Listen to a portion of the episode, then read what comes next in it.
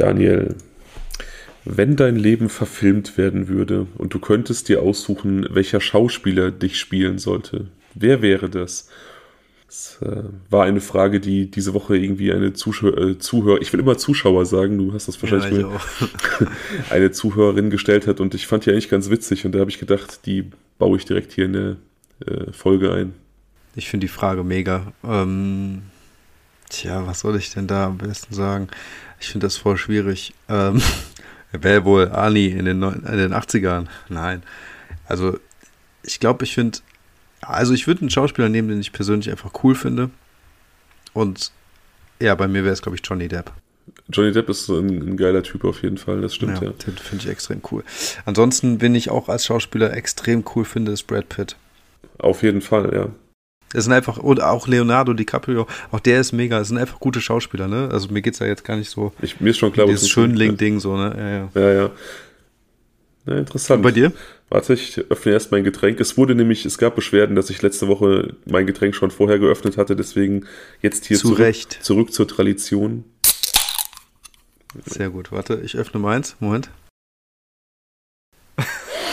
ich habe, äh, ja, also es ist ein Radler, Leute, wieder äh, mal, aber die war schon auf die Flasche. Cheers. Also wer wäre es bei mir? Ja, ich habe mir da natürlich auch die Frage gestellt. Ähm, also es, es müsste auf jeden Fall jemand sein, den ich cool finde. Und dann habe ich gedacht, so, ja, Leonardo DiCaprio, äh, Brad Pitt, das sind natürlich so Typen, die kommen einem in den Sinn. Ich meine, ich bin ein großer Fan von Leonardo DiCaprio, aber ganz ehrlich, das ist zu hoch gegriffen und so High-Class ist mein Leben nicht. Also es muss, ja, das es Problem muss- hatte ich auch, den Gedanken, ja, ja. es muss irgendjemand sein, der irgendwie ähm, auch so ein bisschen lustig ist oder vielleicht auch ein bisschen trashy, damit das nicht ganz so ernst genommen ist. Ähm, Sascha Baron Cohen wäre geil. Also wenn Borat mein Leben spielen würde, quasi, das würde, würde ich übelst feiern. Es würde optisch mega gut passen. Ich habe ja den Borat Badeanzug. Ich habe ihn noch nie getragen, aber er war bei der DVD dabei und irgend, irgendeiner tiefen Schublade ist der. Stopp, jetzt solltest du aufhören, weiterzureden. Du hättest auch sagen können, ich hatte mal einen Schnäuzer. Hätte gereicht. Okay.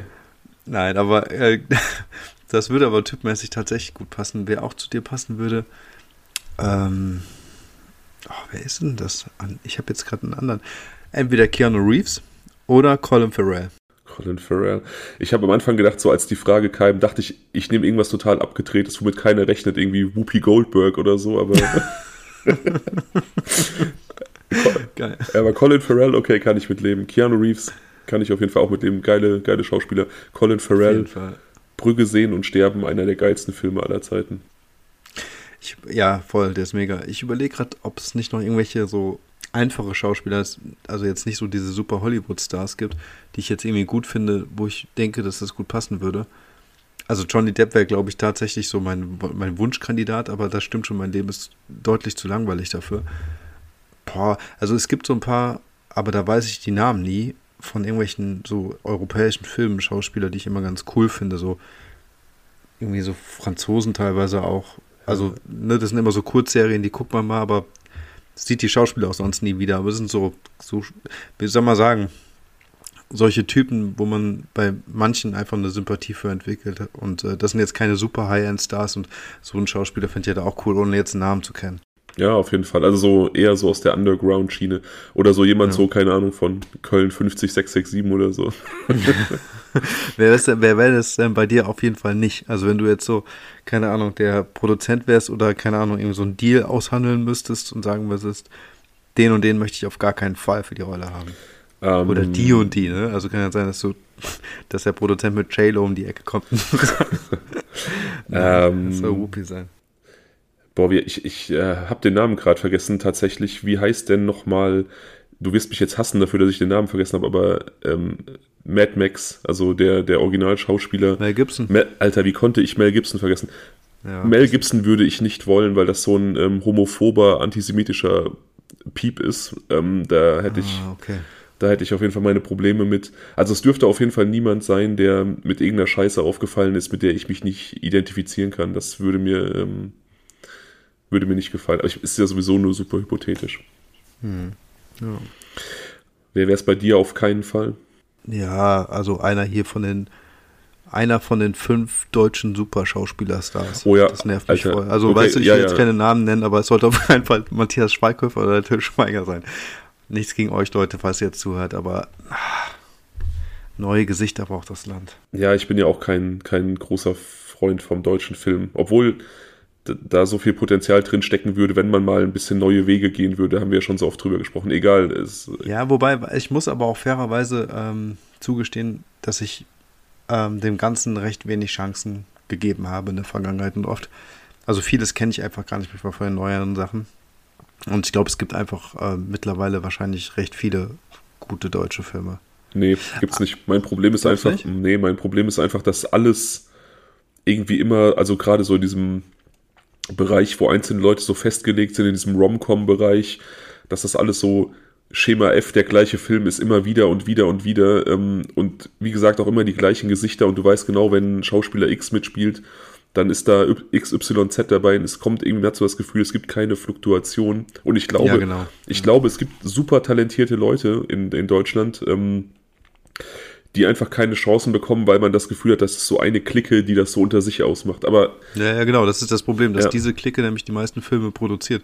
Und die wären ja schön blöd, wenn sie sich selbst nicht auch vermarkten würden dadurch, ne? Klar. Ist ja klar. Also wenn du jetzt irgendwie Regisseur, Produzent und Hauptdarsteller alles in einem sein kannst, dann äh, warum nicht, ne? Und man ist natürlich auch eine Marke, darfst du auch nicht vergessen, ne? Also wenn du jetzt einen Tatort hast mit einem Till Schweiger oder so eine Hauptrolle, dann verkauft sich das einfach besser. Das ist halt so. Auf jeden Fall. Und ja, und letzten Endes ist es halt auch meistens irgendwie ein Ding von Angebot und Nachfrage und ähm, die Leute möchten es ja, also es verkauft sich ja gut, also machen sie ja scheinbar auch irgendwas richtig. Ich meine, ich bin ja generell auch so ein Typ, der immer irgendwie viel zu kritisieren hat an Sachen, die alle geil finden, dann ähm, deswegen kann ich meine Meinung halt nicht, also ich kann nicht für alle sprechen, ne? Ja, also ich muss, wie gesagt, für meinen Teil echt sagen, ähm, ich habe vieles einfach aus teilweise ja nicht wirklich rationalen Gründen früher irgendwie abgelehnt und ähm, ich glaube wirklich, dass es ganz viel gibt, was ich ähm, einfach mal ansehen müsste, wo vielleicht mehr hintersteckt und ähm, ich sollte viel mehr einfach mal eine Chance geben. Das glaube ich für meinen Teil, ich für meinen Teil. Ähm, aber habe gleichzeitig das ewige Leid, dass ich, äh, also so wie du, nicht zehn zum zehnten Mal hintereinander die gleiche äh, äh, Romanzenkomödie da irgendwie sehen muss und ähm, oder die, eine Trilogie, die einfach unnötig ist, weil der erste Teil schon gut war. Aber das ist ein Phänomen, das gibt es weltweit. Gibt es denn ein oder zwei deutsche Filme, die du gut findest? Oder ein? Wo du sagen würdest, das ist so der beste deutsche Film, den ich kenne, Mhm. ohne dass du sagst, dass er wirklich jetzt zu deinem Lieblingsfilm generell gehören würde. Es gibt natürlich ein paar ganz gute deutsche Filme. Es gibt so ein paar ältere deutsche Filme, die ich, die ich ganz gerne mag. Es gibt ähm, einen ähm, Thriller, den ich richtig geil finde. Tattoo heißt der. Ähm, mit August, August Diehl äh, in der Hauptrolle. Das ist zum Beispiel ein Schauspieler. Der ist cool, ne? Das Den ist genau, das ist ein Schauspieler, den, den, der einfach viel, viel häufiger genutzt werden sollte, weil der wirklich was kann. Ja. Ähm, ist auf jeden Fall so ein, ja, so ein bisschen Psychothriller, ein ziemlich guter Film. Und es gibt einen deutschen Film, der ist gar nicht besonders gut eigentlich, glaube ich, ähm, aber der löst in mir immer was aus. Ähm, Im Juli heißt der. Hm. Da geht es um äh, Moritz bleibt treu, der ähm, auch einer dieser deutschen Schauspieler, die eigentlich immer vorkommen.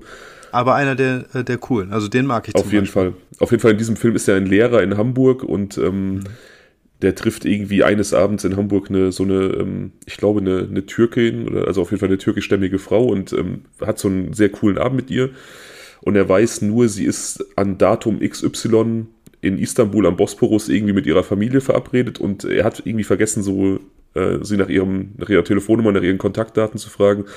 Und ähm, er will halt dann nach Istanbul reisen, um sie zu treffen und es geht, es geht halt viel schief und er trampt halt Teile der Reise und ähm, ist sehr abenteuerlich und das erinnert mich halt immer so an diese, diese Tramp-Urlaube, die ich selber gemacht habe. Also weil, weil so viel von dem Kram, der da vorkommt, habe ich halt selber erlebt, so nur halt natürlich aus anderen Gründen. Und deswegen macht er mir immer ein unheimlich gutes Gefühl, wenn ich den sehe. Oh, so cool. Ja, ansonsten fällt mir so ad hoc kein guter deutscher Film, also kein richtig guter deutscher Film ein. Honig im Kopf, muss ich sagen, Till Schweiger ist ja, ich bin ja sehr, sehr kritisch. Das, das war wirklich ein anrührender Film, so der war auch gut. Aber da hat ja auch, ähm, da, Didi Hallervorden, ne? genau, da stand, war Till Schweiger ja auch so ein bisschen im Hintergrund. Das war ein guter Film.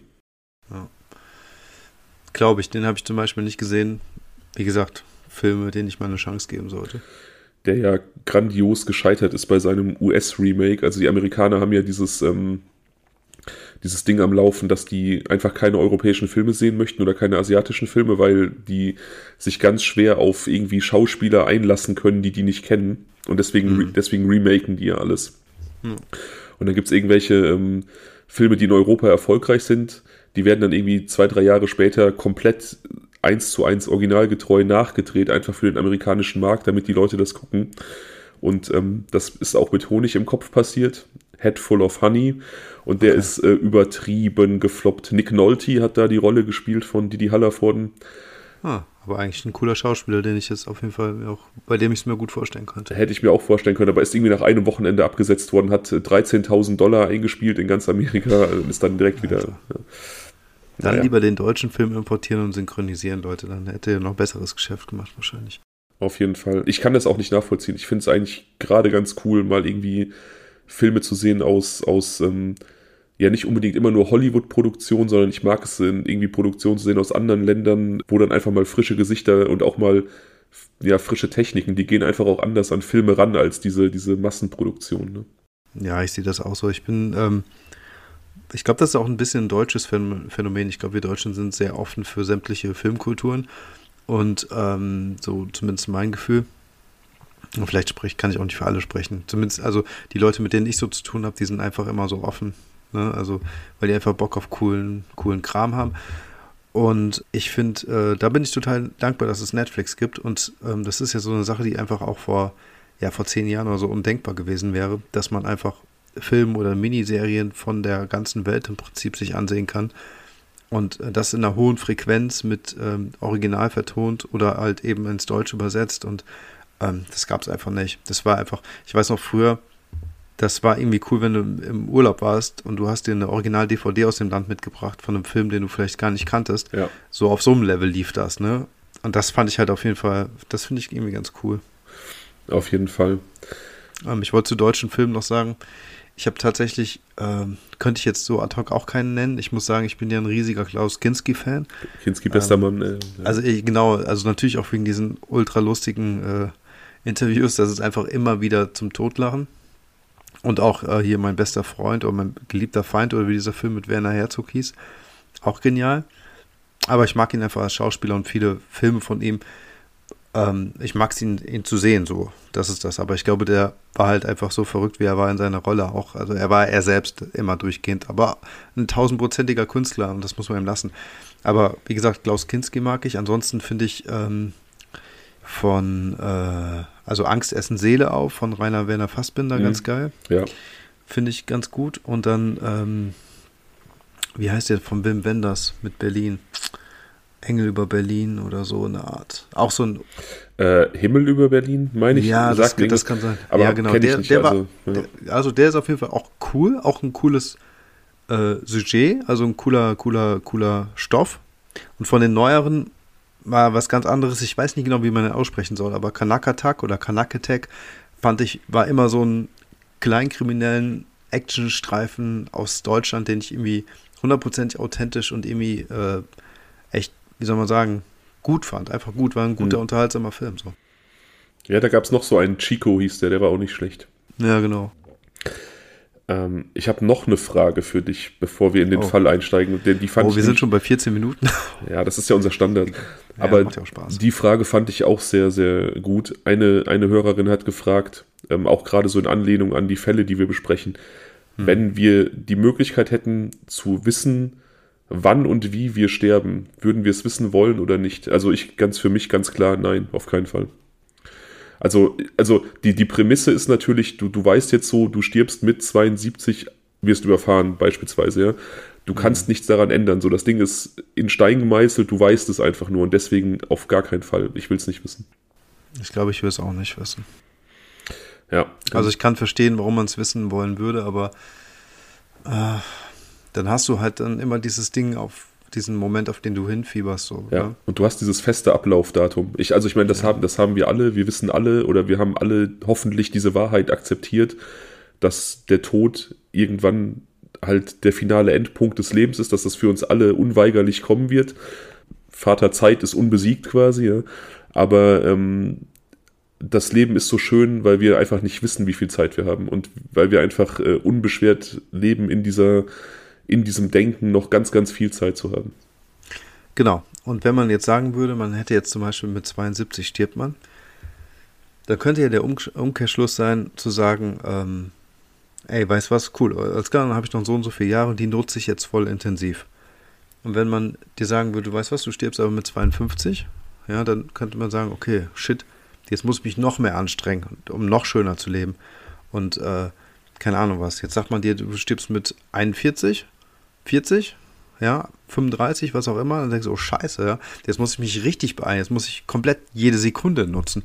Hm. Aber im Prinzip Oder sollte doch, äh, Moment, worauf ich hinaus will, im Prinzip sollte doch dieses letzte Szenario, dass man sagen muss, äh, also wenn man quasi vom Schlimmsten ausgeht, sollte man ja meinen, man hat wenig Zeit und dann die Zeit, die man hat, komplett genießen und dann könnte das ja ein Schlüssel zu einem komplett glücklichen Leben sein. Das ist jetzt natürlich sehr hart theoretisch und leicht gesagt, aber weißt du, wie ich meine? Ne? Mhm. Also, ne, wenn du dir einfach ein imaginäres Ende vorstellst, das recht zeitnah ist, würde das ja im Umkehrschluss bedeuten, da muss ich die wenige Zeit, die ich habe, einfach komplett genießen bis dahin und ja, das wäre eigentlich ein Schlüssel zum Glück so. Die Frage ist, hätte, würde man das tun? Also ich glaube zum Beispiel, dass so Künstler, die sehr, sehr früh gestorben sind, äh, Amy Winehouse beispielsweise. Ja, ich habe neulich noch mal ähm, ein bisschen Musik von Amy Winehouse gehört und mir ist noch mal klar geworden, wie unglaublich talentiert diese Frau war. Mhm. die ist ja auch sehr, sehr jung gestorben. Und die Frage ja. ist, hätte sie gewusst, dass sie so jung stirbt, hätte sie dann Kunst von dieser Qualität erschaffen. Also vielleicht wäre das auch einfach so ein Ding gewesen, so nach dem Motto, oh, ich, ich äh, sterbe sowieso dann und dann und man verfällt dann in so eine depressive Lethargie, weißt du, weil man das Ende halt kennt und nicht, nicht unbedingt dieser Gedanke, ich muss ganz viel schaffen bis dahin. Ja, das stimmt. Ich glaube, bei Amy Winehouse ist es tatsächlich so, ohne dass ich sie jetzt wirklich genau kannte, aber sie ist ja, sie gehört zum Club der 27-Jährigen, ne? Wer ist noch mit dabei? Ich weiß gar nicht. Alia. Äh, Alia, äh, hier Kurt Cobain. Ähm, da waren, oh, ja, keine Ahnung, es waren einige. So unfassbar viele, ne? Und ich glaube, das sind alles so teilweise extreme Künstler, die sowieso das so exzessiv gelebt haben, dieses Künstlerding, dass es so sehr keine Alternative zu dem gab, was sie hatten und auch keine langfristige Perspektive, die woanders hingehen würde, dass das eigentlich fast der Höhepunkt ihrer Kreativität ist. Und insofern ähm, eine logische Konsequenz. Wie soll ich das, weißt du, wie ich das meine? Ja, gerade bei Kurt Cobain, man muss ja sagen, dieser Grunge, ja. diese Musik, die, die ähm, Nirvana erschaffen haben, das war ja quasi der Soundtrack der ähm, Perspektivlosigkeit und der Depression und hat dann diese Jugendkultur so mitgeprägt. Und das, das war ja eigentlich ähm, musikalischer Hilfeschrei seinerseits auch teilweise. Ne? Also jetzt natürlich nicht nur. Ähm, und insofern war das durchaus die letzte Konsequenz. Wobei ich keine Ahnung, ich bin da nicht so drin, aber ich habe mal irgendwo gelesen, dass das mit dem Selbstmord auch so ein bisschen fragwürdig ist. Aber wahrscheinlich ist das einfach nur so eine Verschwörungstheorie, weil du findest immer irgendeinen Kreis, der irgendeinen Tod fragwürdig findet. Wahrscheinlich ist da einfach äh, nichts dran. Ja, weißt du, dann kommt ja echt eine riesige Verschwörungstheorie dahinter. Ne? Also er wurde ja doch, glaube ich, durch, durch eine Kugel auf jeden Fall. In den Mund, ja. Also er hat sich in den ja. Mund geschossen, ja, ja, ja, So, genau. Was soll denn dann sonst passiert sein? Also, dann fängt es ja an. Keine Ahnung. Ja. Okay. Ja, aber eine spannende Frage und ich glaube, äh, da hat auch jeder so seine eigene Meinung zu. Auf jeden Fall. Ähm, Bevor wir in den kann Fall. Aber wie gesagt, Entschuldigung, ich kann aber auch, wie gesagt, auch verstehen, warum man das wissen wollen würde. Ich glaube, das wäre spannend von außen zu betrachten, ohne man äh, selbst involviert zu sein in diesem Debakel. Kann sein. Es gibt ja auch Leute, die, die, die möchten dieses Maß an Kontrolle vielleicht haben, die würden das wissen wollen. Ich, für mich auf jeden Fall nicht definitiv. Aber Zeit ist einfach, wenn man darüber nachdenkt, wirklich das höchste Gut, das wir haben. Ne? Klar. Das ist so Wahnsinn. Es gibt ja auch diesen einen Film, wo man ähm, Time heißt er doch auch, ne? Mit Justin Timberlake. Habe ich nicht gesehen, einfach, keine Ahnung. Die, okay, der ist eigentlich vom, vom, vom äh, Inhalt auch eine coole Idee, ohne jetzt zu viel spoilern zu wollen. Da haben die im Prinzip die Währung Zeit und die haben alle so eine Uhr, die alle sehen können und die läuft halt ab und du kannst halt für verschiedene Dienstleistungen und Produkte und so zahlst du in Zeit. Und so kannst du halt dein Konto aufladen permanent. Du rennst also im Prinzip wirklich der Zeit hinterher, weil du einfach mehr Zeit gewinnen möchtest. Und die Superreichen haben dann noch, keine Ahnung, 1000 Jahre oder so, ich weiß nicht. Und ähm, finde ich einfach auch einen sehr cleveren Gedanken für einen Film und äh, generell Fall, ist ja. da so viel Wahres eigentlich auch dran. Ne? Auch wenn das natürlich eine sehr fiktive Geschichte ist. Ja, klingt spannend. Muss ich mir mal reinziehen. Habe ich irgendwie immer so ja, unbewusst ignoriert. Also ist einfach nie dazu gekommen. Ja. Ähm, eine Änderung möchte ich noch ankündigen, bevor wir jetzt in den Fall einsteigen. Wir machen das ab heute mit den Was wäre wenn's ein wenig anders. Und zwar wirklich suspensvoll. dass Daniels Idee perfekt umgesetzt ist. Eine Zuhörerin hat uns da auf die Idee gebracht und ich finde die ganz gut. Wir testen das mal. Daniel liest nach dem Fall drei Szenarien vor, ähm, die ich dann, wenn ich die Folge bearbeite und schneide, bevor ich sie hochlade, muss ich diese Stelle einfach überspringen. Also er liest die vor, ich darf nicht hören, was es ist und ihr wisst dann aber, wenn ihr die Folge gehört habt, schon, was diese drei Möglichkeiten sind und könnt dann für die nächste Aufnahme ganz bewusst für ein Szenario wählen. Also es ist für euch nicht mehr so ABC, ihr wisst nicht, was dahinter steckt, sondern ihr wisst ganz konkret, A bedeutet das, B ist das, C ist das. Ich weiß es nicht. Und ähm, in der nächsten Folge könnt, also ihr könnt das so ein bisschen lenken, worüber wir sprechen. Das bedeutet auch, wir machen heute kein Was wäre wenn, klar. Genau. Wir tragen sie im Prinzip nur vor. Ja. ja. Es wäre eigentlich optimal gewesen, das letzte Woche zu machen, aber da habe ich es vollkommen verbaselt, ehrlich gesagt. Egal. Ja, ist nicht schlimm. So. Harter Cut.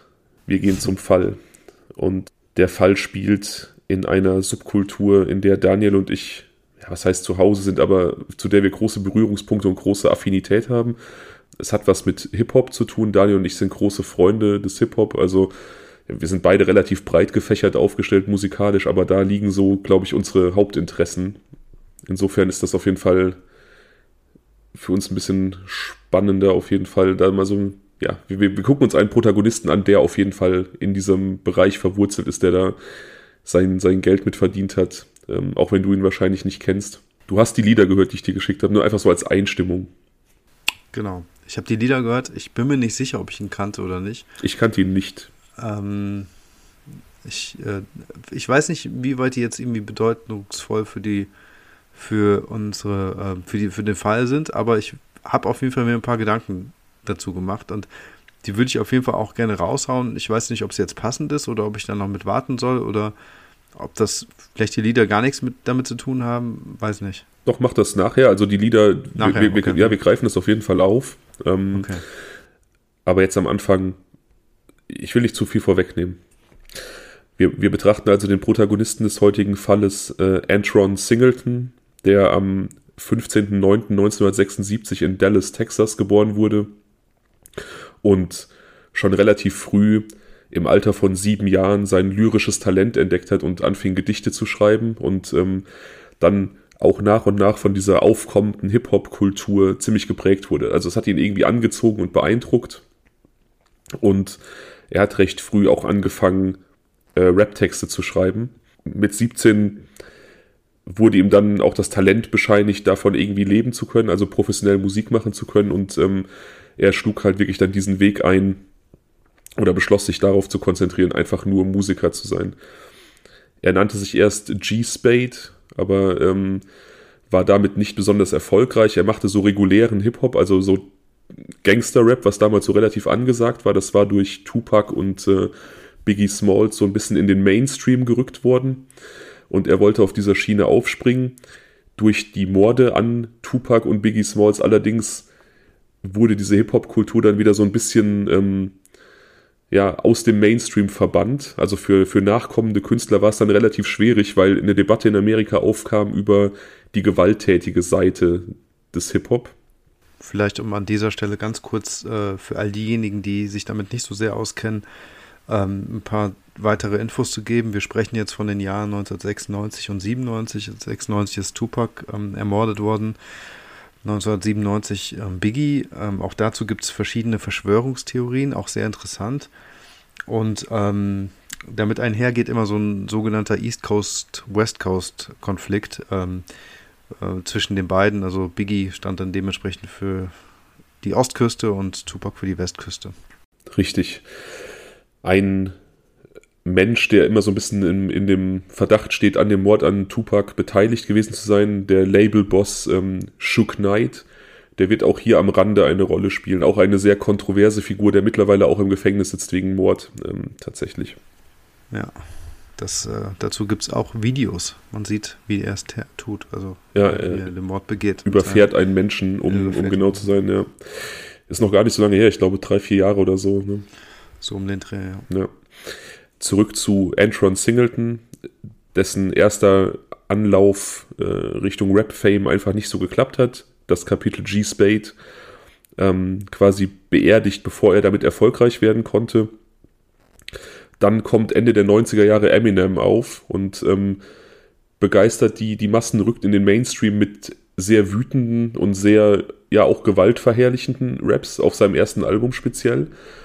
Und ähm, Antron Singleton, der mittlerweile den Namen Big Lurch trägt, der ist über zwei Meter groß und Big Lurch ist eine Figur aus der Adams Family und er hat von seinen Freunden diesen Spitznamen bekommen und sich dann auch entschieden, unter diesem Namen auch zu rappen. Also er hört diese Musik, die Eminem macht, diese teilweise sehr gewaltverherrlichende Musik und beschließt in diese Richtung zu gehen. Dann zum, zum Horrorcore überzugehen. Also es ist quasi eine Spielart des Hip-Hop, die sich zum Hip-Hop so ein bisschen verhält wie Black Metal oder Death Metal zum Heavy Metal. Bekanntester Vertreter dieses Genres ist wahrscheinlich Necro. Leute, die mich kennen, wissen, ich liebe Necro. Ähm, egal. Also. Den habe ich tatsächlich heute noch äh, gehört, durch Zufall, beim Putzen. Und ähm, ich dachte mir noch so, hey, das ist doch gewiss so ein Typ, den der Fabian mir mal angedreht hat. Wie hat der das in meine Playlist geschafft? Jetzt weißt du es. Ja. Genau, also diese Sparte wollte Big Lurch eben auch gehen. Dazu zog er natürlich nach LA, da sind die, die Label und er hatte auch schon so ein bisschen Vorvertrag mit äh, Stress Free Records, die sind, ähm, ja, hingen so ein bisschen damals mit Death Row Records zusammen und Death Row ist eben das Label von Shook Knight, wo auch Tupac unter Vertrag war. Also er hatte diesen, diesen Deal bei diesem Side-Label von Death Row und ist deswegen nach LA gezogen. Da ist er allerdings so ein bisschen abgerutscht. Er hatte ähm, mit 24 einen Autounfall. Er wurde angefahren, dabei hat er sich das Genick gebrochen und ähm, litt seitdem unter starken Schmerzen und betäubte die mit äh, PCP, einer Droge, die auch unter dem Namen Angel Dust in Amerika sehr bekannt ist.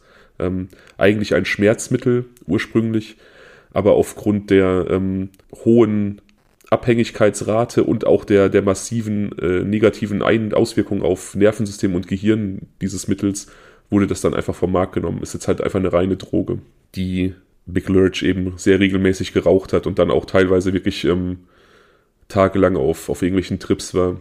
Er lebt in einer WG zusammen mit äh, Thomas Moore und Tynisha Isaias. Die beiden sind ein Pärchen äh, Tanisha Isaias ist äh, 21, ein angehendes Model, Mutter zweier Kinder, aber die Kinder leben meistens bei der Großmutter, Tanishas Mutter. Und ähm, wie gesagt, sie ist liiert mit Thomas Moore, dem dritten Mitbewohner, der ähm, ja ein, ein Gangmitglied ist, also auch als äh, gewalttätig bekannt ist, ein, ein kleiner Straßenkrimineller. Die beiden also Big Lurch und Thomas Moore nahmen dann auch häufiger zusammen PCP, ähm, feierten da irgendwelche Drogenpartys, während äh, Tanisha Isaias sich da wohl weitestgehend rausgehalten hat. Die hat eine Modelkarriere angestrebt und weitestgehend ihr eigenes Ding gemacht und von diesen, von diesen Drogenpartys sich nicht so mitreißen lassen. Bist du drin soweit? Oder du hast mitgeschrieben, ich wollte dir die Zeit geben. Ich bin äh, komplett drin, danke. Ah, okay. Am 10.04.2002 erreicht ein Notruf die Polizei äh, von Los Angeles eine Freundin von Tanisha Isaias wollte sie zu Hause besuchen, halt nachts. Also sie ist dann irgendwie noch spät abends nachts bei ihr aufgetaucht. Ich weiß nicht, in welchem Rahmen diese ähm, Verabredung stattgefunden hat und fand die Leiche ihrer Freundin im Wohnzimmer des Hauses. Sie hat sofort die Polizei gerufen und ähm, auch angegeben, dass die Leiche da allein in der Wohnung ist, die Mitbewohner nicht da sind und ähm, die Polizei dann quasi daraufhin so ein bisschen angewiesen, vielleicht nach den Leuten zu gucken, die da auch wohnen. Wir wissen, Morde finden häufig im Umfeld statt. Hm. Unabhängig davon sammelt eine Polizeistreife in einer Seitenstraße etwas weiter entfernt vom Tatort Big Lurch ein, der nackt auf der Straße steht und den Mond anschreit seine Haut, seine Haut scheint nass zu sein und er hält etwas in der Hand, was die Polizisten aus der Entfernung nicht erkennen können. Als sie sich ihm nähern, sehen sie im Licht der Straßenlaterne, dass das Nasse auf seiner Haut Blut ist. Der ist von Kopf bis Fuß voll mit Blut beschmiert und in seiner Hand hält er einen menschlichen Lungenflügel. Er ist nicht ansprechbar, er ist komplett ähm, derangiert wird dann sofort eingesammelt und ähm, in ein Krankenhaus gefahren, um ja, Beweissicherung zu betreiben. Ich meine, da ist ein nackter Typ voller Blut, der eine Lunge in der Hand hält. Da, äh, das möchte man sich genauer angucken. Verständlich. Die Polizei untersucht in der Zeit erstmal noch unabhängig von der ganzen Geschichte die, ähm, die Wohnung und die Leiche von Tanisha Isaias und ähm, das Bild, was sich ihnen da bietet, ist absolut grauenerregend.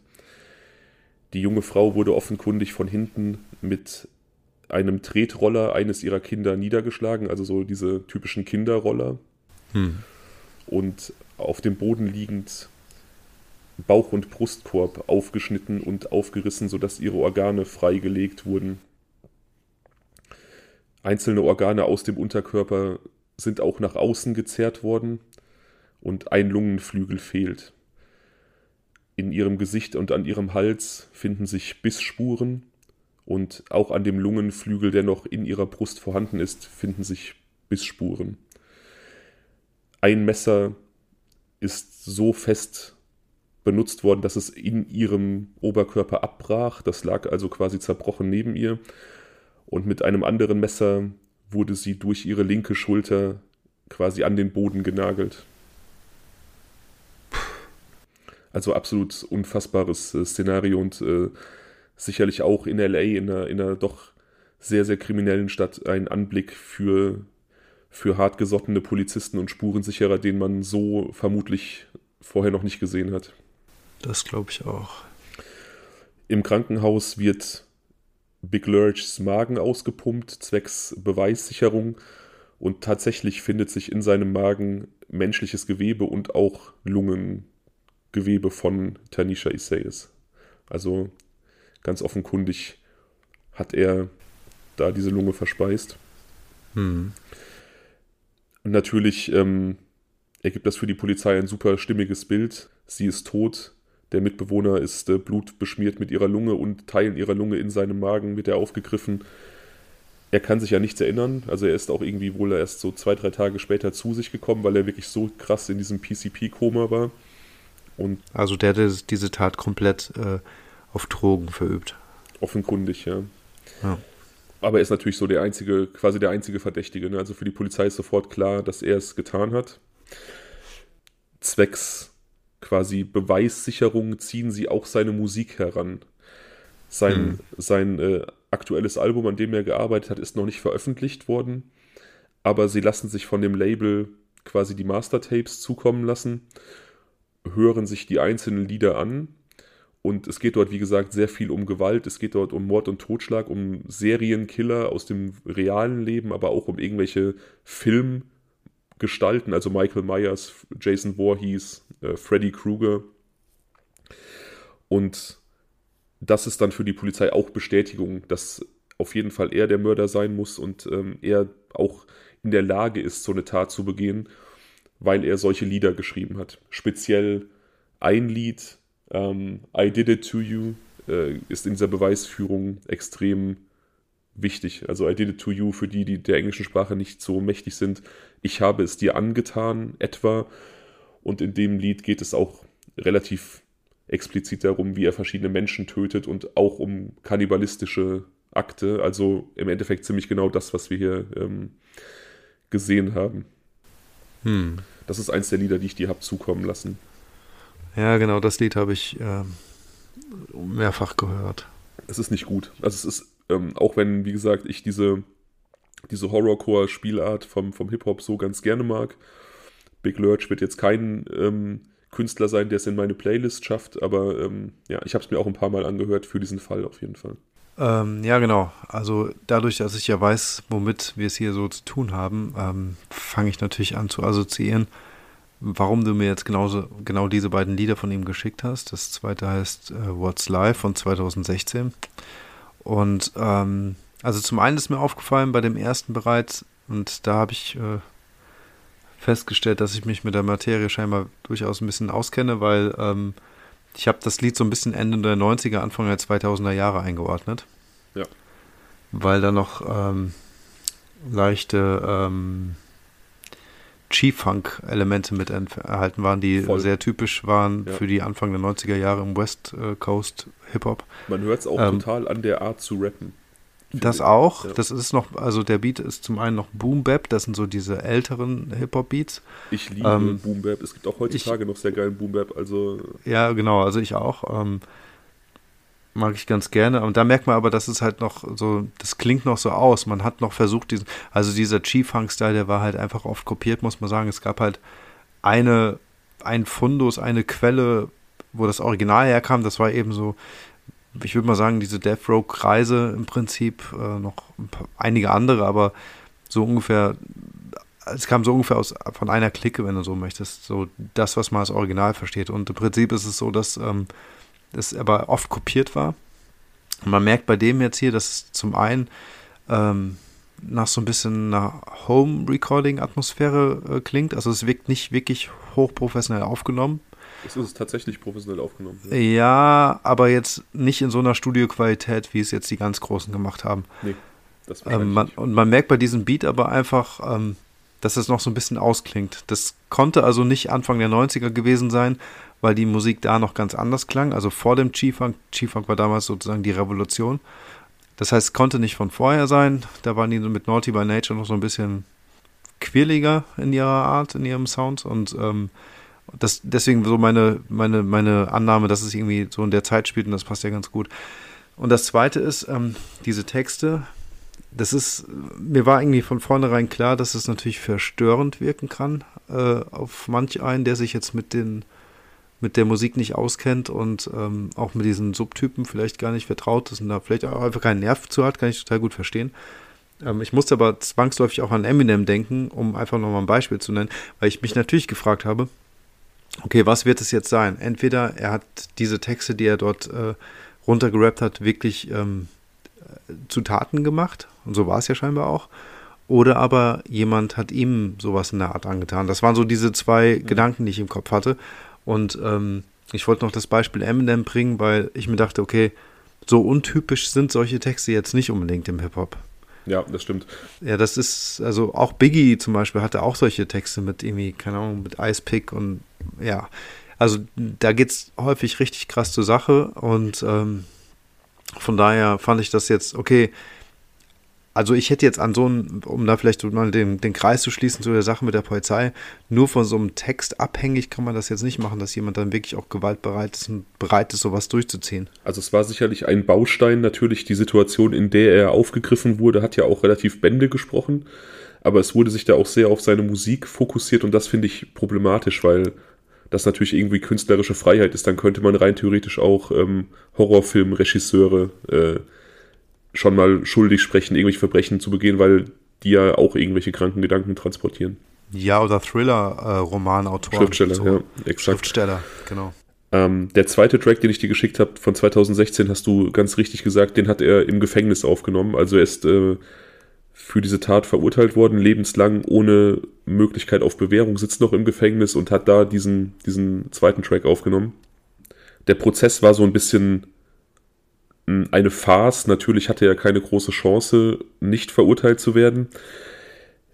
Sein Anwalt war sein Labelboss, Milton Grimes, der ähm, offensichtlich keinen besonders guten Job gemacht hat.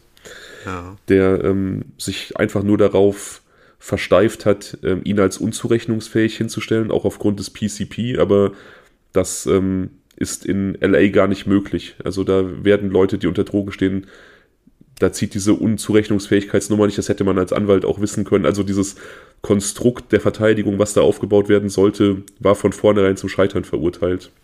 Mhm, Nach der Inhaftierung bzw. dem Schuldspruch wurde dann von eben, eben jenem Anwalt Milton Grimes dieses Album dann auch noch nachträglich veröffentlicht, was natürlich dann auch relativen Hype hatte. Also es war, es war jetzt kein riesen Bestseller, aber es hat auf jeden Fall mehr verkauft, als es wahrscheinlich sonst verkauft hätte, eben durch diese Vorgeschichte. Ja. Jetzt könnte man. Mal, Entschuldigung, was mich noch interessiert ist, was war denn jetzt eigentlich mit Thomas Moore, mit, ja. dem, mit diesem Gangmitglied? Richtig. Jetzt könnte man den Fall einfach so stehen lassen. Wir könnten den jetzt abhaken und könnten sagen, okay, war ein ganz, ganz kurzer Fall. Mhm. Er, ist, er ist verurteilt worden. Er war es wahrscheinlich okay. Zweifel an dieser Geschichte und an dieser Erzählung hat aber eine Person besonders, und zwar die Mutter von Tenisha Isaias, von dem Opfer. Die glaubt nicht, dass es so gewesen ist. Sie kann sich nicht vorstellen, dass Lurch auch im PCP-Rausch äh, derartiges mit ihrer Tochter gemacht hat, weil sie sagt, er war für ihre Tochter wie ein großer Bruder und total liebevoller Typ und ähm, sie kann sich das nicht vorstellen. Sie weiß, er hatte ein Drogenproblem, sie weiß ähm, natürlich auch, dass diese Drogen die Psyche irgendwie beeinträchtigen, aber so wie sie ihn erlebt hat, kann sie sich das beim besten Willen nicht vorstellen. Und ähm, ihre Tochter hat wohl auch immer nur sehr gut von ihm gesprochen. Anders allerdings von Thomas Moore, ihrem Partner, mit dem sie ja zusammen in dieser Dreier-WG gewohnt hat, der wie gesagt für ähm, Kleinkriminalität bekannt war. Auch für häusliche Gewalt übrigens. Und ähm, Tanishas Mutter zufolge hatte ihre Tochter die Nase voll, wollte sich nicht mehr so behandeln lassen und saß quasi schon auf gepackten Koffern.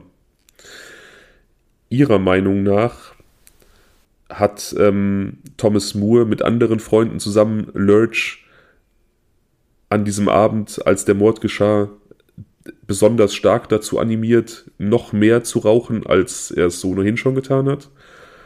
Das ähm, hat Lurch später auch in einem Interview im Gefängnis ausgesagt, dass Freunde da waren und dass quasi immer er die Pfeife in der Hand hatte. Also die wurde ihm immer wieder in die Hand gedrückt und ähm, die Leute haben ihn animiert, noch mehr zu rauchen, noch mehr zu rauchen. Und Tanishas Mutter meint halt, dass man ihn da handlungsunfähig machen wollte, um ihm dann den Mord in die Schuhe zu schieben. Gedeckt, oder was heißt gedeckt, äh, untermauert wird ihre Theorie dadurch, dass es blutige Finger- und Fußabdrücke in der Wohnung gab, die allerdings nicht zu Lurch gehörten. Es wurde dann auch aber nicht äh, überprüft, zu wem die gehörten, weil man ihn ja von vornherein als Täter hatte. Die Bissspuren an Tenishas Gesicht passten auch nicht zu seinem Gebiss. Okay. Ja, also da sind schon ähm, deutliche Hinweise. Fakt ist natürlich, er war mit dem Blut des Opfers beschmiert und er hatte äh, Teile ihres Gewebes in, seiner, in seinem Magen. Also er hat das definitiv gegessen. Ja. Der deutlichste Hinweis allerdings für die Mutter, dass er nichts mit dem Mord an sich zu tun hatte, ist der Tretroller, der benutzt wurde, um ihre Tochter niederzuschlagen. Auf dem wurde ein blutiger Handabdruck gefunden, der ebenfalls nicht zu Lurch gehörte. Also ihre Theorie, wie gesagt, Thomas Moore hat ihn bewusst extrem high gemacht, hat dann diesen Mord begangen und hat ihn quasi mit Teilen ihrer Tochter gefüttert, um ihm das in die Schuhe zu schieben, weil eben auch seine Texte häufig dieses, ähm, dieses Vampirismus äh, hatten und es ging dort um Kannibalismus, Vampirismus, um solche Dinge. Also er wusste quasi, da hat man das perfekte Opfer. Ähm, warum soll er das gemacht haben? Weil Tanisha ihn offensichtlich verlassen wollte und das ist ja für manche Leute schon ein Motiv, verlassen werden. Ne? Also es ist, wir haben keinen Beweis, es ist wie gesagt die Theorie der Mutter. Ich erwähne sie der Vollständigkeit halber, weil ich es spannend finde und weil eben bestimmte Punkte nicht passen. Also die ja, beziehungsweise, dass er nicht der einzige Täter ist, ne? Exakt. Darüber hinaus wurde das Haus offensichtlich präpariert. Also es ist offensichtlich ähm, erkenntlich am Haus gewesen, dass Thomas Moore vielleicht damit gerechnet hat, dass an diesem Abend die Polizei ins Haus kommen wird, denn als die Polizei das Haus durchsucht hat nach diesem Mord, haben sie dort nichts gefunden, keine kriminellen Dinge und Lurch hat später in einem Interview ausgesagt, dass es ein, ein Treffpunkt war für diverse Gangmitglieder und dass eigentlich immer haufenweise Waffen und Drogen im Haus äh, zu finden waren, aber alles war komplett sauber. Also hm. man konnte sich schon so ein bisschen vorstellen, dass da jemand im Vorfeld schon ein bisschen klar Schiff gemacht hat und vielleicht dieser Plan gefasst war. Also ich finde ja, ähm, das muss gar nicht so ein großer ähm, Plan im Hintergrund gewesen sein. Also ich glaube, es kann einfach gut sein, dass, dass die zusammen in so einem komplett kranken Rausch waren und äh, gemeinsam die Tat verübt haben, wer auch immer da jetzt der Strippenzieher war. Ganz offensichtlich hat ja jemand anders von hinten geschlagen oder äh, mit blutigen Händen diesen Roller weggestellt und es gab Bissspuren von anderen Leuten. Also von daher finde ich, äh, kann es einfach so sein, dass die das irgendwie in so einer äh, ja sehr, sehr, sehr kranken Aktion irgendwie gemeinsam gemacht haben. Was mich jetzt interessiert, ist, ob da noch weitere beteiligt gewesen sind. Also ob, die jetzt zu dritt, viert, fünft oder sechs oder sowas waren oder ob jetzt der Rest der Bande im Prinzip schon weg war und die dann äh, in der Ursprungs-WG zu dritt dann nur noch zu Hause waren, als dann die Tat geschah. Es gab keine weiteren Ermittlungen, also das werden wir nicht wissen. Also die offizielle. Okay, das ist natürlich sehr schlecht. Ja, die offizielle Version des Abends ist, ähm, also die dann auch die, die Leute erzählt haben, die zu Gast waren. Also es ist Fakt, dass da eine Art Party stattfand mit gemeinsamen Freunden von Thomas Moore und Lurch. Und da wurde eben PCP geraucht. Und irgendwann hat Lurch dann wohl die Gäste alle rausgeworfen, weil er seine Ruhe haben wollte. Und die Leute sagen, sie sind dann quasi draußen weiter feiern gegangen, sodass er und Tanisha Isaias alleine waren. Das kann ja aber so nicht stimmen. Das hat er ausgesagt? Nein, das haben die Gäste ausgesagt. Er konnte ah, sich, wie gesagt, nee, das kann nicht stimmen. Ja. Das kann nicht stimmen. Nee. Ich weiß es ehrlich gesagt nicht. Also es ist offensichtlich ganz, ganz klar, dass da noch andere Menschen beteiligt war, zumindest einer. Hm.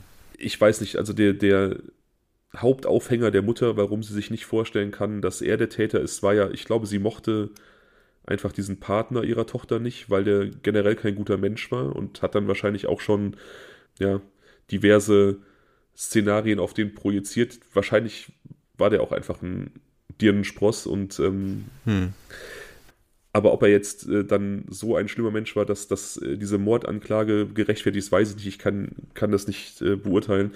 Aber einfach von den Fakten ausgehend scheint Lurch ja irgendwie beteiligt gewesen zu sein. Ja, dieser, dieser, dieses Gewebe, dieses Lungenstück kommt ja nicht einfach so in seinen Magen. Ja, und also. Selbst wenn, ja, Thomas, und, selbst wenn Thomas Moore ihn gefüttert hat, das muss ja trotzdem irgendwie. Ähm, ja, der stand einfach trotzdem auf der Straße und hat den Mond angeschrien, ne? Also das, das ist ja, ja, ja. also der war ja in irgendeiner Form beteiligt, keine Frage. Sie, also die Mutter hält es ja für unmöglich, weil sie sagt, so ist sein Charakter nicht. Und ähm, er war wie ein, wie ein großer Bruder zu ihrer Tochter. Ähm, ich glaube, ich bin kein Experte, aber ich glaube, sie unterschätzt da vielleicht auch einfach die Wirkung, die die Drogen auf die Psyche langfristig haben können. Also er war ja auch ja. schon seit einigen Jahren abhängig. Und ähm, ich glaube, da, äh, also ich will jetzt, ich will das jetzt gar nicht super verteufeln. Es gibt bestimmt Leute, die, die irgendwie in einem, weiß, was weiß ich was, halbwegs verantwortungsvollen Rahmen irgendwie Drogen nehmen, sofern das überhaupt möglich ist und keine ähm, Psychosen bekommen oder keine krassen Wesensänderungen davontragen. Aber ich glaube, in diesem Maße, von dem wir hier sprechen, da ist das vollkommen vorprogrammiert und da kann ein Mensch oder eine menschliche Psyche nicht so wieder rauskommen, wie sie reingegangen ist. Ja, total. Also ich bin da jetzt wirklich kein Drogenexperte und ähm, weiß es nicht. Man kriegt es ja immer nur dann äh, im Prinzip so mit, dass man Stories hört von Leuten, die Crystal Meth nehmen oder so und ähm, die ja innerhalb von zwei, drei Monaten ihr, ihre gesamte Existenz zugrunde richten irgendwie. Ja. Und ähm, sowas kriegt man immer wieder mit, ne? Also irgendwie, dass die halt stark abhängig sind, äh, diese, dieses unfassbare Euphorie, Glück, Glücksempfinden haben, wenn sie diese Drogen konsumieren am Anfang, dann aber ganz schnell wieder was Neues brauchen ähm, in irgendeiner Art und Weise an das ganze Geld kommen müssen, das sie brauchen, um diese Drogen zu kaufen. Und ähm, dann diese ganzen ausgefallenen Zähne oder die Reste, die von, dem, von den Gebissen übrig geblieben sind, das sind diese mageren Gestalten, ne, die, die wirken ja wirklich total zombiehaft am Ende. Und ähm, das sind die Stories, die man so mitkriegt. Und ich glaube halt grundsätzlich, dass jemand, der schon so einen Status erreicht, ähm, auf jeden Fall nicht so einfach wieder komplett zurück und normal sein kann. Ob es überhaupt geht, will ich jetzt auch nicht ausschließen, aber ich glaube, das ist einfach, ähm, wie soll man sagen, es ist, äh, es geht recht schnell zu, in, in, diesen Status zu gelangen, aber dieses Zurück, das dauert, glaube ich, Ewigkeiten. Ich glaube, ab einem, also wie gesagt, ich bin kein Experte, was ich jetzt hier sage, ist totales, ähm, totales, weiß ich nicht, also so gefährliches Halbwissen und einfach meine Meinung ich glaube, irgendwann gibt es keinen Weg mehr zurück. Ich glaube, Drogen öffnen irgendwelche Türen in unserem Unterbewusstsein, die bestimmt auch irgendwie unseren Horizont erweitern eine Zeit lang. Ich glaube schon, dass man Dinge anders wahrnimmt, dass man vielleicht Zugang zu Emotionen hat, vielleicht sogar zu irgendwelchen Wahrnehmungen, Farbwahrnehmungen, Formwahrnehmungen, zu der wir so keinen Zugang haben. Das glaube ich schon, dass das, dass das irgendwie mächtige Bereiche öffnet und unsere Wahrnehmung erweitert. Ich glaube aber auch, dass das ähm, irgendwelche verschütteten Traumata und Psychosen hochholen kann, gerade so langer Missbrauch. Und ich glaube, wenn man das wirklich langfristig betreibt, dann kann man diese Türen und Pfade, die man da geöffnet hat, nicht mehr schließen. Dann findet man nicht mehr zurück zu seiner ursprünglichen ähm, Person. Also ich habe das irgendwie ein, zwei Mal auch bei, bei Leuten so mehr oder weniger er erlebt und beobachten können, die ich äh, kannte.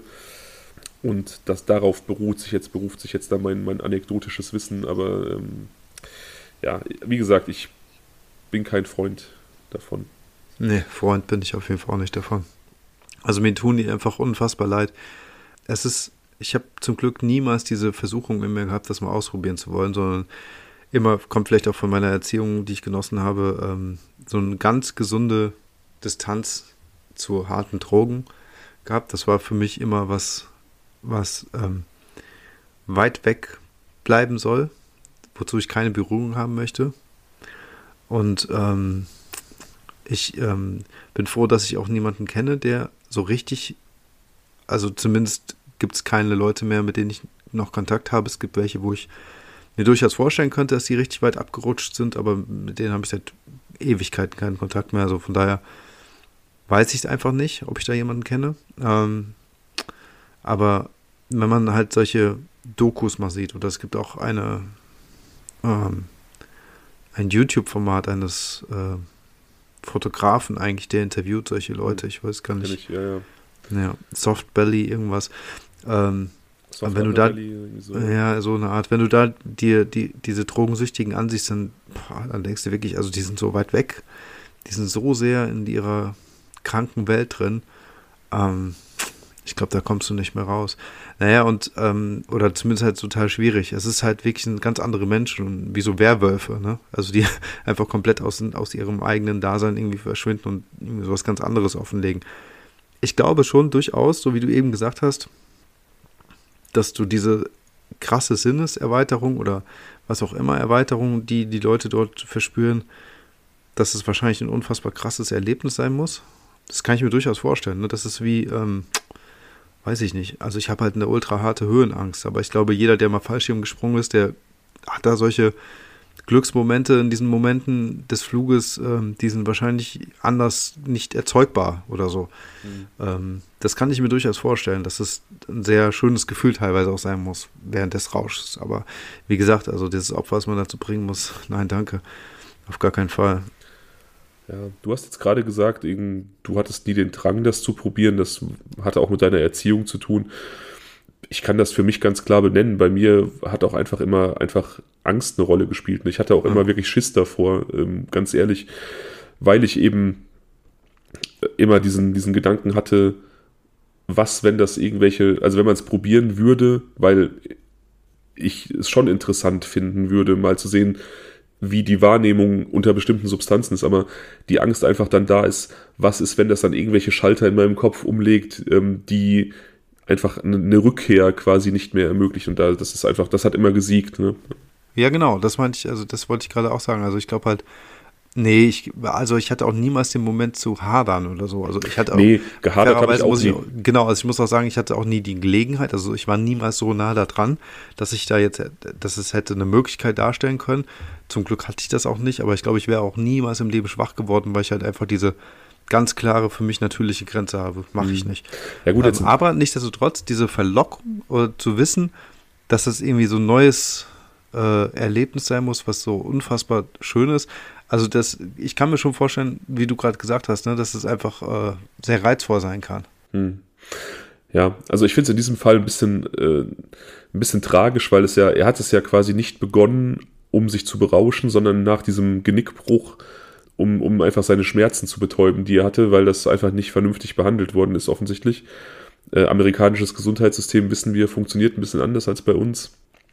Und dann durch diese selbstgewählte Schmerzmedikation da in diese Sucht abgedriftet ist. Und ähm, Tanishas Mutter erhebt auch schwere, Ansp äh, schwere Vorwürfe gegen das Label, gegen, speziell gegen den Labelboss Milton Grimes und äh, Shook Knight, weil sie sagt, die haben seine Drogensucht komplett gefördert. Man hat ihm nicht geholfen, irgendwie da rauszukommen. man hat ihm immer weiter neue Drogen beschafft und ihn animiert, Drogen zu nehmen, um ihn irgendwie wild und gewalttätig zu halten als Künstler. Also um dieses, um dieses, dieses Image zu fördern, das er auch haben sollte. Okay, das ist krass. Wenn es so war, ist das krass, ja, definitiv. Also da, keine Ahnung, braucht ein Mensch irgendwie Hilfe und es wird einfach nur schlimmer gemacht. Wie gesagt, ja, und vor allem ist das ja auch, ähm, also wie gesagt, äh, Shook Knight hatte ja ähm, das eine oder andere, ähm, die eine oder andere kriminelle Aktivität, die man ihm vorgeworfen hat, durchgehend. Ähm, und ähm, also sagen wir mal so, dieses, dieses Bild, das man in der Öffentlichkeit von ihm hatte, würde jetzt auch ganz gut dazu passen, dass er ja. sich die Leute einfach auch so da herbeizüchtet, wie er sie gerade braucht. Im wahrsten Sinne des Wortes. Wie gesagt, so seine G-Funk-Ära war jetzt irgendwie vorbei. Diese ganze West Coast, East Coast-Problematik war auch weg und jetzt brauchte man im Prinzip neue Leute, die auf den fahrenden Zug springen, der vielleicht durch Eminem oder, oder so ähm, kreiert wurde. Ne, also du, ja. der brauchte vielleicht irgendwie so ein, ja, seine eigenen, äh, seine eigenen Musiker in den eigenen Kreisen, um damit einfach erfolgreich zu sein.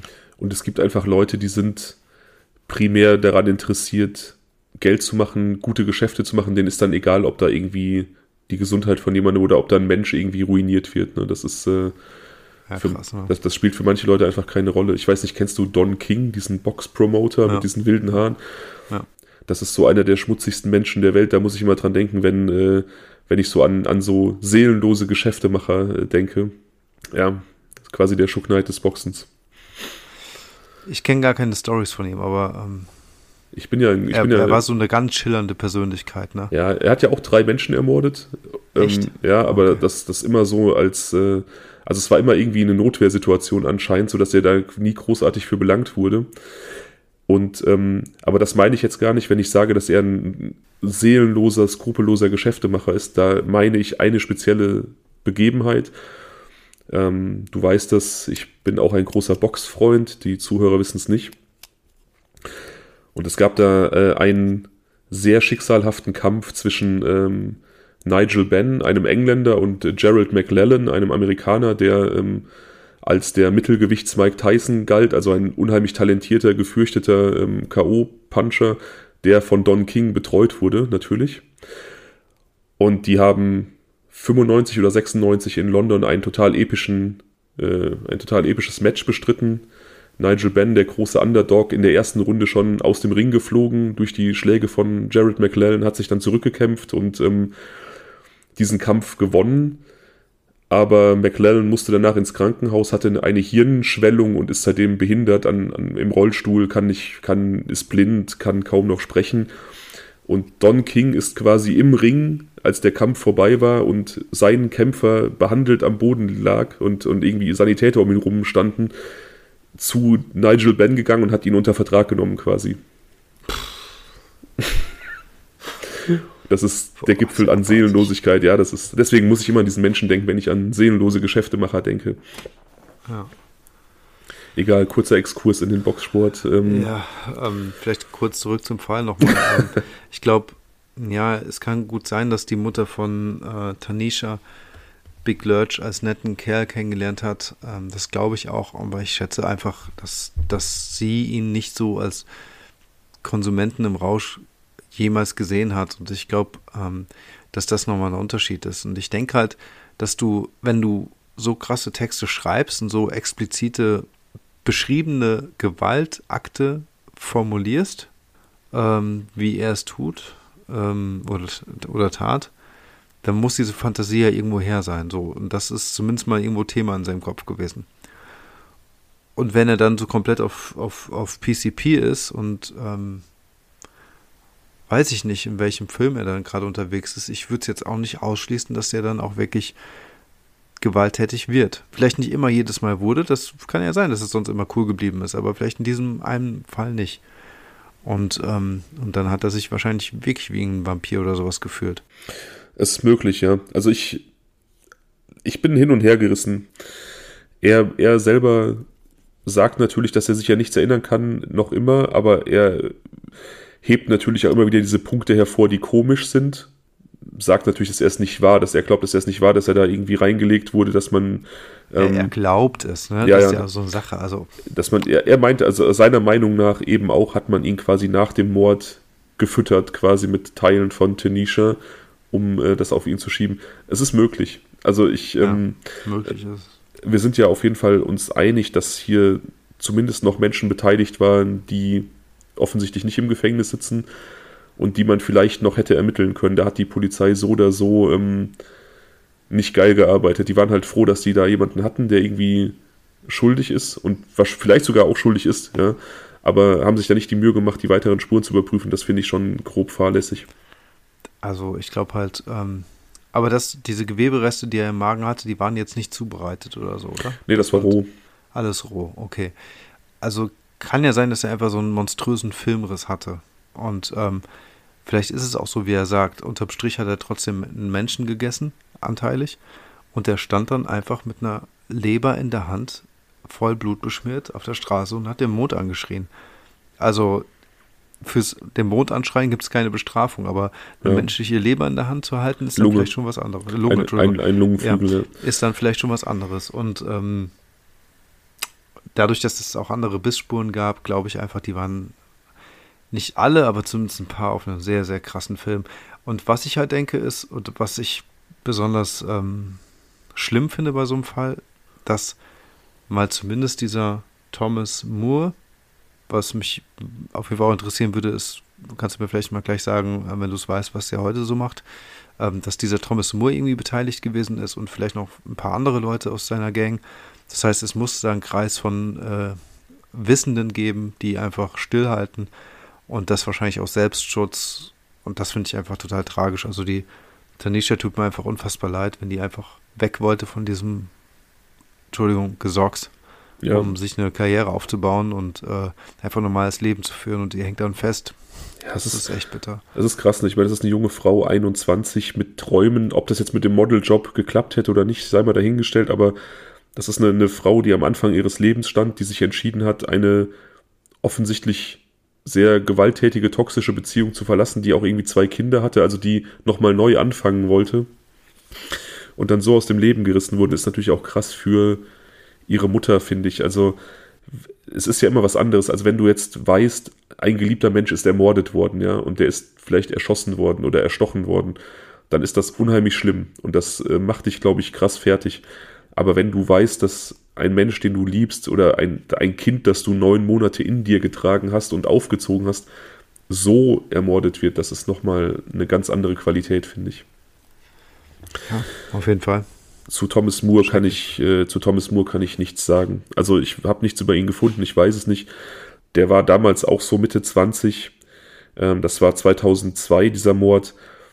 Äh, also vor 20 Jahren. Wenn er dieses Gangleben nicht irgendwie hinter sich gelassen hat, dann gehe ich davon aus, dass der wahrscheinlich sogar tot ist. Also so diese Straßengangster, Gangleute aus irgendwelchen eher armen Vierteln mit Drogenhandel, die haben ja auch keine besonders hohe Lebenserwartung. Ich habe mal, ich habe ich habe mal irgendwas gelesen, es war unter 30, also es ist jetzt echt nicht echt? so, ja ja. Unter 30 war. Also wenn man, wenn man wirklich auf diesem, auf diesem Gangpfad bleibt. Ne? Also es gibt ja Leute, die schaffen das, es gibt ja auch viele ehemalige Gangmitglieder, die, die so Anlaufstellen dann gegründet haben und versuchen irgendwie Jugendliche rauszuholen. Aber ähm, wenn du dich jetzt wirklich voll auf diesen Lifestyle einlässt und das so dein Ding ist, dann ähm, meine ich, ich meine, wie gesagt, ohne Gewehr so um die 30 habe ich gelesen, ist so da der, der Durchschnitt. Und das ist ja kacke, ne? Ich meine, überleg mal, wie viel Leben du noch vor dir hast mit 30 Jahren. Wir beide wären jetzt schon seit einigen Jahren tot. Ne? Ja, und äh, also 30 ist einfach kein Alter. Das ist einfach, ja. man ist noch total jung mit 30. Ja, schlimm, also echt schlimm. Ja, es ist ein extrem tragischer Fall. Ich, ich wollte noch. Halt, ich ich finde, also dadurch, dass Big Lurch einfach dieses, äh, dieses Fenster hat, dieses Zeitfenster, diesen Filmriss, wo er überhaupt nicht weiß, was passiert ist, gibt es also auch keine Argumente, die jetzt irgendwie gegen seine Täterschaft sprechen würden. Und deswegen finde ich, wird er wahrscheinlich zu Recht sitzen. Ja, zumal er ja wirklich, er muss ja wirklich unheimlich weg, äh, weggeballert gewesen sein. Er hat ja irgendwie im Polizeigewahrsam erst zwei oder drei Tage später war er wirklich vernehmungsfähig. Also das ist ja auch schon krass, ne? Krass, richtig. Wir haben schon mal drüber gesprochen. Ich finde es total krass, wenn man, oder genial eigentlich, wenn wir ähm, so, einen, so einen mentalen Festplattenrecorder hätten. und dem seine Festplatte einmal auszulesen, um sich das mal alles anzusehen, das muss total, total wir sein. Ja. Aber es wäre Fall. spannend herauszufinden, was da jetzt genau in diesen Stunden vor sich gegangen ist. Und vielleicht auch sogar spannend herauszufinden, ähm, welche Bilder er noch gesehen hat, als er schon festgenommen war. Ja. Also ich glaube, wenn man so einen Festplattenrekorder zugänglich machen könnte, er hat das, glaube ich, schon mitbekommen. Also ich meine, das, ähm, das Unterbewusstsein, glaube ich, zeichnet unheimlich viel auf, glaube ich, selbst wenn du, wenn du in so einer Situation, selbst wenn du so weggetreten bist, nimmst du, glaube ich, unterbewusst extrem viel wahr. Das sind ja auch irgendwelche Überlebensreflexe noch aus grauer Vorzeit, dass, dass wir quasi unterbewusst immer irgendwie aufnahmefähig sein müssen und die auf bestimmte Sachen reagieren. Ich glaube, gäbe es so eine, so eine mentale Festplatte, würde die einiges hergeben, aber ähm, gibt es ja leider nicht. Wobei, ähm, vielleicht gibt es sowas bald. Ich habe, äh, also sowas in der Art, ich habe äh, die Woche gelesen, in China forscht man an einem äh, Anti-Porno-Helm. du lachst okay. jetzt, aber eigentlich ist das total, eigentlich ist das total furchtbar, was da passiert. Ähm, ja.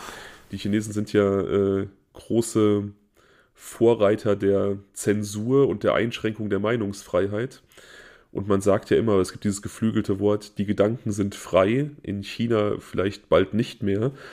Da gibt es einen groß angelegten Test, wo Probanden Pornos gezeigt werden, beziehungsweise sie gebeten werden, an sexuelle Handlungen zu denken. Dabei werden ihre Hirnströme gemessen und man findet also raus, welche Areale im Gehirn anspringen, wenn man sexuell erregt ist.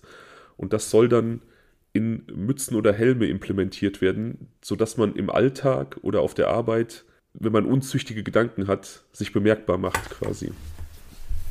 Und dann passiert was? Bekommt man Elektroschocks? Nee, dann gibt es halt eine, also das ist ja, das ist dann ja nicht akzeptabel, es gibt dann halt eine Strafe. Die haben ja dieses Social Credit System auch. Das geht in eine, das geht in eine Richtung, so was so Einschränkung der persönlichen Freiheit angeht, die richtig, richtig krank ist. Und da beschweren sich Menschen hier, wenn man eine Maske beim Einkaufen tragen muss. ja, also das ist komplett äh, also, dystopisch, ne? Also, also wirklich, also ich, dass man sagen möchte, das, das, kann, das kann nicht wahr sein. Das also klingt muss, sowas von, von einem anderen Stern. Ich muss da kurz einschränken. Ich, hab, ich fand ähm, während der Corona-Zeit auch einige Einschränkungen haben sich meiner Logik nicht erschlossen, ganz ehrlich. Ähm, hm. Ab einem bestimmten Zeitpunkt zumindest nicht mehr. Aber dieser, dieses Maß an pseudo-zivilem Ungehorsam, das hier teilweise aufkam und dieses Gerede von Diktatur fand ich dann so erschreckend drüber, wenn man halt einfach das vergleicht mit anderen Teilen der Welt, wo es wirklich eben Pornohelme gibt, wahrscheinlich bald, ja. ähm, egal, das ist auch halt nur eine persönliche Meinung. Ich bin froh, dass diese Zeit hinter uns liegt, dass wir wieder halbwegs unbeschwert leben können und halbwegs Normalität eingekehrt ist. Ne? Aber Mir hat das einfach nur gezeigt, dass einfach niemand gewappnet war für diese Situation. Und ja. äh, die gesamte Regierung auch nicht. Und das weltweit. Und ähm, dieses ganze Hin und Her mit äh, Masken an, Masken aus und äh, Lockdown, Teil-Lockdown und Außenbereiche auf und was wir nicht alles hatten. Ne? Ich erinnere mich dran, als ich das erste Mal einkaufen war mit einem ähm, mit einer Maske. Ich habe in unsere Gruppe, also die wir noch mit einem Freund gemeinsam haben, ein Foto von mir geschickt, weil ich mir so albern vorkam, so unfassbar albern. Als es ganz, ganz am Anfang mit Corona losging, sah man schon, die ersten Personen mit einer Maske im Supermarkt, das war so total weird. Das war so, das kannte man von irgendwelchen Tag Nachrichtenberichterstattungen oder sowas aus Asien oder keine Ahnung was, aber nicht von uns. Und ähm, mittlerweile war es aber dann so, wie wir jetzt irgendwie vor ein paar Wochen irgendwann nochmal normal einkaufen durften, als die Maskenpflicht äh, aufgehoben wurde, fühlte es sich schlecht an, eine Maske nicht anzuhaben, so im ersten Moment. Und ähm, ist schon komisch, was diese Zeit mit einem macht. Ähm, ich glaube aber wirklich, dass. Ich weiß es nicht. Ich wollte in den letzten zwei Jahren auch kein Politiker gewesen sein, um solche Entscheidungen treffen zu müssen. Das will ich damit sagen. Ich glaube, es ist einfach. Äh, da wusste keiner so richtig Bescheid. War auch so, definitiv. Ja. Und ich, ich äh, möchte diese Entscheidung auch nicht getroffen haben. Aber wie gesagt, es bleibt halt unterm Strich, dass, dass manches so nach außen hin wenig Sinn ergeben hat. Auf jeden Fall, auf jeden Fall. Aber schwamm drüber. Wir haben das jetzt ich, hoffentlich, hoffentlich hinter uns und Affenpocken werden hoffentlich auch nicht so ein großes Ding, sodass wir da nicht wieder mhm. irgendwie. Naja. Ähm, um noch mal ganz kurz zum Fall zurückzukehren. Fabian, du schweifst ab. Ähm, du hast das gesagt mit dem Unterbewusstsein, dass es vielleicht abgespeichert wird. Wir hatten schon mal in einem anderen Fall über Hypnosetherapie gesprochen. Mhm. Das wäre, glaube ich, für mich ganz spannend. Ist versucht worden. Ist versucht worden und konnte man da irgendwas rekonstruieren? Nee. Schade, schade, schade. Also die Hoffnung wäre nämlich da gewesen, dass es da irgendwie tatsächlich im Unterbewusstsein abgespeichert und wieder äh, aufrufbar gewesen wäre. Ansonsten, was das ähm, mentale Festplatten-Recording äh, betrifft, hast du mal von diesen Cyborgs gehört? Du meinst, die, die Gegenstand von irgendwelchen 90er Jahre Filmen waren oder was? Nee, äh, das ist so eine Art Trend, der sich aktuell vollzieht das ist eine Subkultur von Leuten, die sich Dinge implantieren lassen. Hm, ach ja, ja oder ja. amputieren lassen. Und ähm, da gibt es, ähm, ich glaube, einer, so ein Vorreiter von denen, das ist, glaube ich, auch ein Osteuropäer, so mit so blonden Haaren. Hat er nicht Antennen oder so? Ja, und auf jeden Fall eine, eine ganz weirde Geschichte hatte ich irgendwie gelesen, dass der eine von denen hat sich nämlich mh, hm, so eine Art ähm, also irgendwelche Gehirnströme werden auch angezapft und in dem Moment, wenn er Farben sieht, das funktioniert bei ein, zwei Farben oder so, sieht er die Farbwerte. So, dass das Gehirn sieht, das ist jetzt rot, ja, und er sieht das dann quasi nochmal wie bei Terminator oder sowas geschrieben, wie auch Ach so, immer. Meinst du? Voll, ja, also das ist total crazy, oder? Und, und das geht ja sehr stark in diese Richtung, die du gerade gesagt hast, dass man quasi Hirnströme, Synapsen an irgendwelchen Stellen ja blockiert oder ableitet und das quasi ja wie mit so einem mit so einem ähm, Schriftgerät dann quasi überträgt in, in Zeichen. Ja, auf jeden Fall. Also es gibt so es gibt so Bereiche der Forschung, da gehört sowas zu, da gehört aber auch ein Stück weit künstliche Intelligenz zu. Das finde ich unheimlich interessant und krass, wie mhm. weit wir gekommen sind. Das finde ich aber auch irgendwo latent beängstigend. Aber das ist jetzt, wie gesagt, ähm, wir schweifen richtig ab. Wir schweifen richtig ab, ja. Egal, ähm, ja, der Fall ist durch. Das war ein kurzer, knackiger Fall. Ja. Mal kein Cold Case, keine große Spekulation. Ich wollte mal wieder was halbwegs Definitives bieten, weil es einige Zuhörer gibt, die keinen Bock auf Cold Cases haben und die sagen, ist zwar spannend, aber bitte, bitte präsentier noch mal einen Mörder. Hm. Den hast du geliefert. Den habe ich geliefert, ja. Letzte Frage zum Fall. Sind denn in diesem Text von I Did It To You ja. ähm, fallen da denn Zeilen, die ganz genau das äh, beschreiben, was er hinterher auch gemacht haben soll mit Tanisha? Ja, mehr oder weniger. Also es gibt eine, es gibt eine Zeile explizit, die sagt, ähm, ich bin ein Vampir, ich kann kein frisches Fleisch liegen lassen. Also so nach dem Motto, ähm, also jetzt sehr, sehr frei ah, okay. übersetzt. Ja. Ah, ja, okay. Doch, die habe ich, glaube ich, sogar gehört, ja. Ähm, und wie gesagt, das Wort äh, Schlachten fällt halt relativ häufig in diesem Lied und ähm, er rappt da auch explizit, dass wenn er jemanden umbringt, äh, er, Dann, nicht, er wird ihn nicht erschießen, sondern in seiner Folterkammer halt ja, genau. bearbeiten. Ja, das, also, ist, das ist ein Refrain, ne? das wiederholt sich. Genau, das ist die, die Hook. Also es ist, ähm, ja.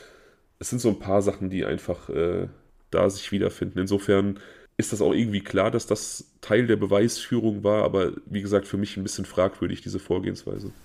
Ja, das auf jeden Fall. Also ich finde, man kann der Polizei auf jeden Fall einen Vorwurf machen, dass sie dann nicht weiter ähm, untersucht haben. Ich könnte mir natürlich auch vorstellen, vorstellen, dass sie einfach in diesem Gangmilieu ohnehin wissen, dass sie da keine Schnitte haben und einfach froh waren, dass sie mal einen Gangmord, in Anführungsstrichen Gangmord, aufdecken konnten und dass das Thema erledigt ist. Ja, das kann sein, ja. Das kann sein. Ja, also auf jeden Fall sehr, sehr äh, ein ganz anderer Fall als, als, als solche, die wir sonst haben. Ja, ich habe ja schon mal gesagt, ich versuche ja auch möglichst vielseitige Sachen irgendwie reinzubringen, ne? dass, dass man nicht immer so die gleiche Sparte an Fall hat. Und hier geht es ja nicht nur, oder mir persönlich geht es hier nicht nur um diesen Fall an sich, der halt super blutig und grausam ist und natürlich mhm. allein dadurch schon so ein Alleinstellungsmerkmal hat, sondern auch einfach um diese Tragik, dass einfach da junge Menschen, ja, einer sich quasi selber zugrunde richtet durch diese Drogen und dann noch vermeintlich ähm, diese junge Frau aus dem Leben reißt. Total. Und äh, also diese ganze, ja, dieses ganze Milieu, in dem sie sich da aufgehalten haben, ist total schrecklich. Ja. Puh. Harter Ja. Tobak, definitiv. Kann man so sagen. Kommen wir zu etwas leichterem. Ich mache meine Kopfhörer aus. Du liest die ABC Was wäre wenn Kategorien vor. Dann, Ja. winkst, dann winkst du mir auf dem Bildschirm, dass ich wieder ähm, anmachen darf. Und dann bin ich echt gespannt, was du präsentierst und was die Zuhörer dann bewusst wählen. Ich finde ich find das wirklich geil. Ich finde, das wäre wirklich ein sehr, sehr cooler Vorschlag und ähm, ja. Okay, ja, alles klar. Dann, liebe Zuhörer, achso, ganz wichtig natürlich, äh, um hier mitstimmen zu können, müsst ihr in unserer Instagram-Gruppe sein. Das ist ja wahrscheinlich logisch, ähm, damit ihr Kontakt aufnehmen könnt zu uns.